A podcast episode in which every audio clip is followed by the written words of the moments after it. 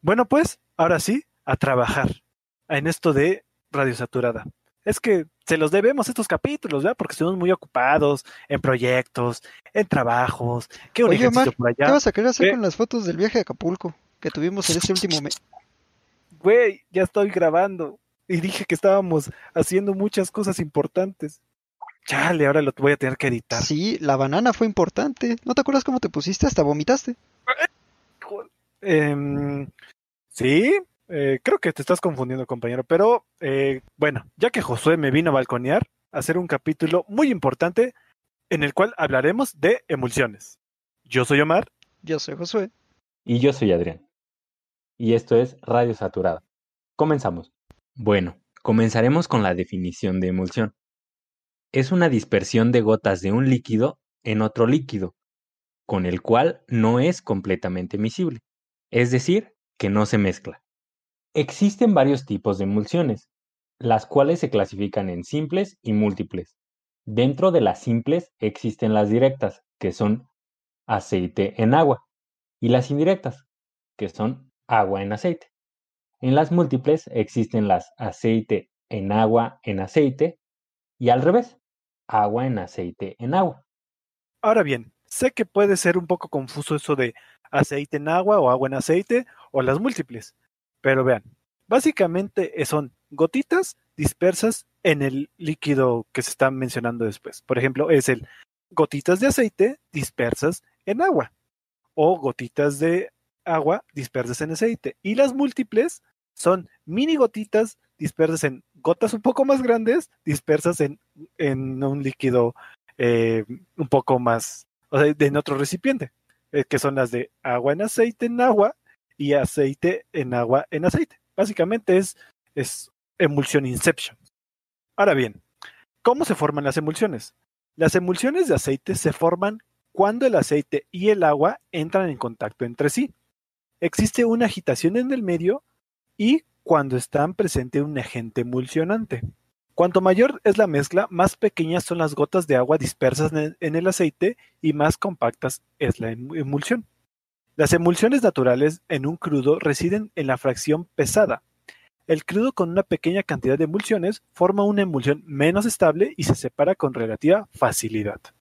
Entonces, básicamente, para que exista una emulsión, necesitamos de tres condiciones principales.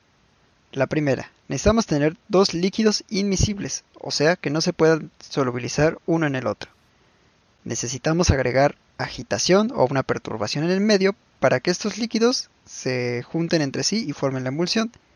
Y aparte necesitamos un agente emulsificante, que este último se encargará de mantener la emulsión formada por más tiempo. Ay, todavía me acuerdo. Ahora, ¿qué pasa si hace falta alguno de estos agentes? Bueno, si tenemos una fase continua y una fase dispersa, no vamos a conseguir una emulsión, vamos a conseguir una separación de fases. Lo más común que podemos ver es agua y aceite. Si agregamos al agua y al aceite la agitación, ahora sí vamos a conseguir nuestra primera emulsión. Pero por desgracia, estas dos sustancias, al no ser miscibles, van a tener poco tiempo de estar juntas y se van a volver a segregar. Por último, si agregamos el agente emulsificante, que un agente emulsificante reduce la tensión interfacial y hace más sencilla la creación de gotas de menor tamaño en el medio continuo, vamos a lograr prolongar el tiempo en que nuestra emulsión se mantiene estable.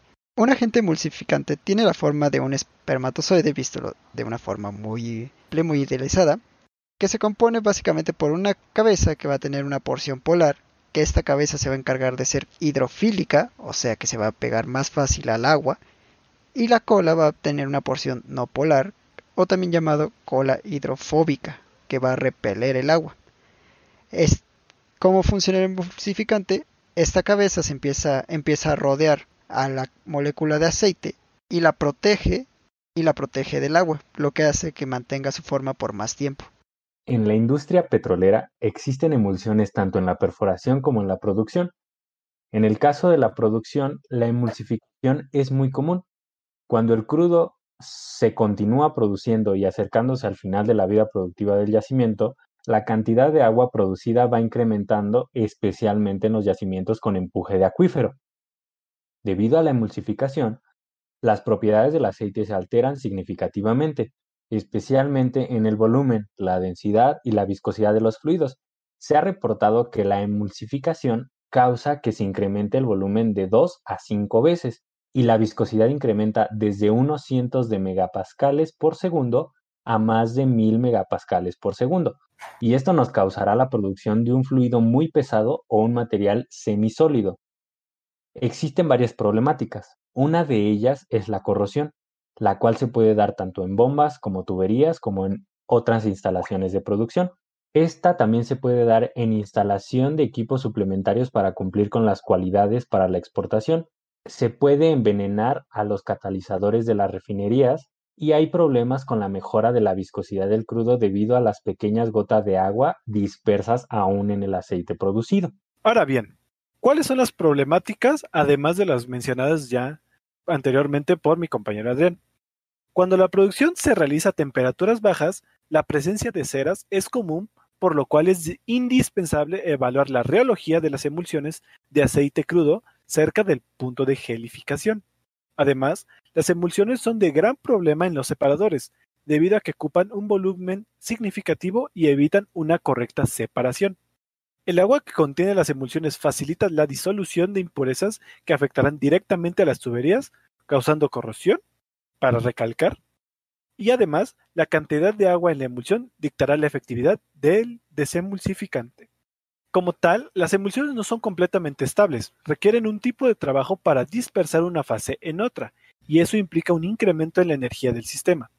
Las emulsiones son estabilizadas por la formación de una película interfacial constituida por moléculas asfálticas, sin embargo pueden llegar a absorber partículas sólidas, lo que son parafinas, arenas y naftenos, que fortalecen la película. Para que un sólido estabilice una emulsión se requieren ciertas condiciones. Menor tamaño del sólido en relación a las gotas de la fase dispersa. Retención de las partículas sólidas en las zonas de mayor mojabilidad y la coalescencia limitada. Las partículas mojadas por aceite estabilizan emulsiones, mientras que las mojadas por agua estabilizan a las emulsiones. Ahora bien, hay tres mecanismos que controlan la estabilidad de una emulsión la floculación, el cremado, o también llamado creaming, la sedimentación y la coalescencia o ruptura. La floculación es la formación de agregados de partículas sin que se rompa la película de contacto de las partículas. El cremado o sedimentación es el ascenso o descenso de las partículas dispersas debido a la densidad y la gravedad. Y por último, la coalescencia o ruptura se produce con la reducción en número y el aumento en volumen de las partículas que chocan entre sí. Reduce la energía libre del sistema al reducir el área interfacial. ¿Cómo podemos evitar las emulsiones a la hora de producir? Bueno, primero necesitamos eliminar la turbulencia, podemos eliminar el agua del aceite lo más alejado posible de las instalaciones de producción o podríamos colocar un estrangulador de fondo. Ahora, ¿por qué un estrangulador de fondo? ¿Cuáles son los beneficios? Uno de los beneficios es que hay menos presión diferencial a través de un estrangulador de fondo. Otro es que la temperatura del fondo del pozo es considerablemente más alta que la temperatura en superficie. Y tercero, hay flujo laminar debajo del estrangulador de fondo y correspondientemente menor turbulencia.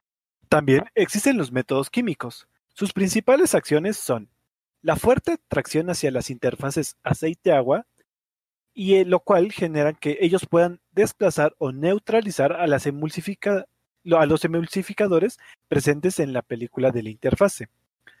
La floculación, que básicamente es lo mismo que dijo mi compañero Josué, y la coalescencia. Es importante ver que en este tipo de métodos, si se le agrega además eh, desemulsificante a nuestra emulsión, básicamente se forman emulsiones más difíciles de romper. Entonces, hay que medirle el agua bien a los tamales. Para medir correctamente estos compuestos deben de estar entre el 40 y 60% de un agente surfactante. Generalmente se ocupan polímeros y por solventes aromáticos. La ruptura rápida y completa de emulsiones agua-aceite los vuelven relativamente económicos y prácticos. Su compuesto activo es altamente tenso activo, lo cual reduce la tensión interfacial para romper la película que previene la coalescencia. Además, puede existir el riesgo de una sobredosificación, que es lo que le comentaba, de que ya se le agrega de más y se hacen emulsiones mucho más difíciles de romper. Una baja concentración es una a 50 partes por millón.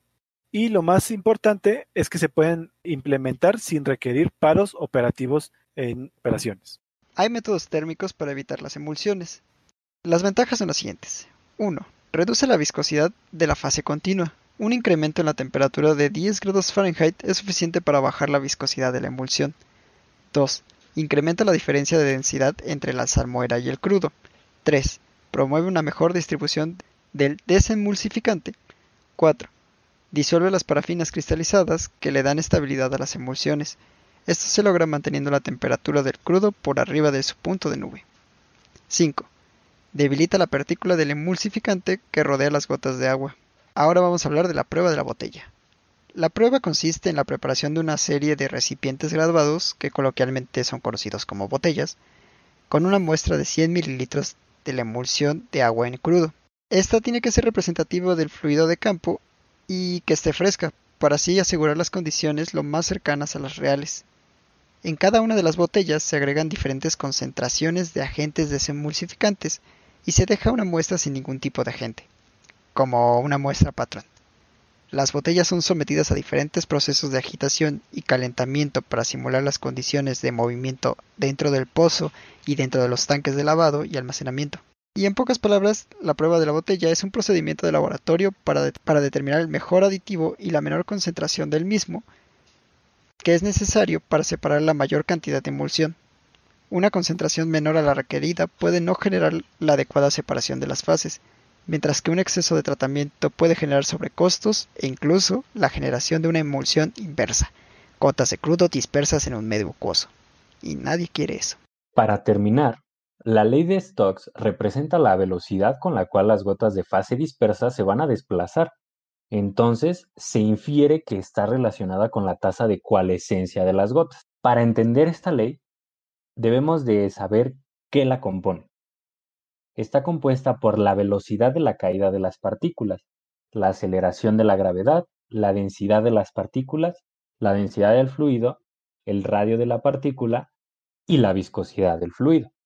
Con esto concluimos nuestro tema sobre emulsiones. Y ahora los precios del barril al día 2 de febrero del 2021. Y los tamalitos. No hay. Bueno, WTI 54.9 dólares por barril. Crudo Brent 57.58 dólares por barril. Y la mezcla mexicana de exportación en 51.18 dólares por barril. Esto ha sido todo por nuestra parte. No olviden seguirnos en nuestras redes sociales en Facebook, Twitter, Instagram y YouTube como Código Petrolero y Radio Saturada. Y recuerden, Pemex tiene la energía y nosotros tenemos el código.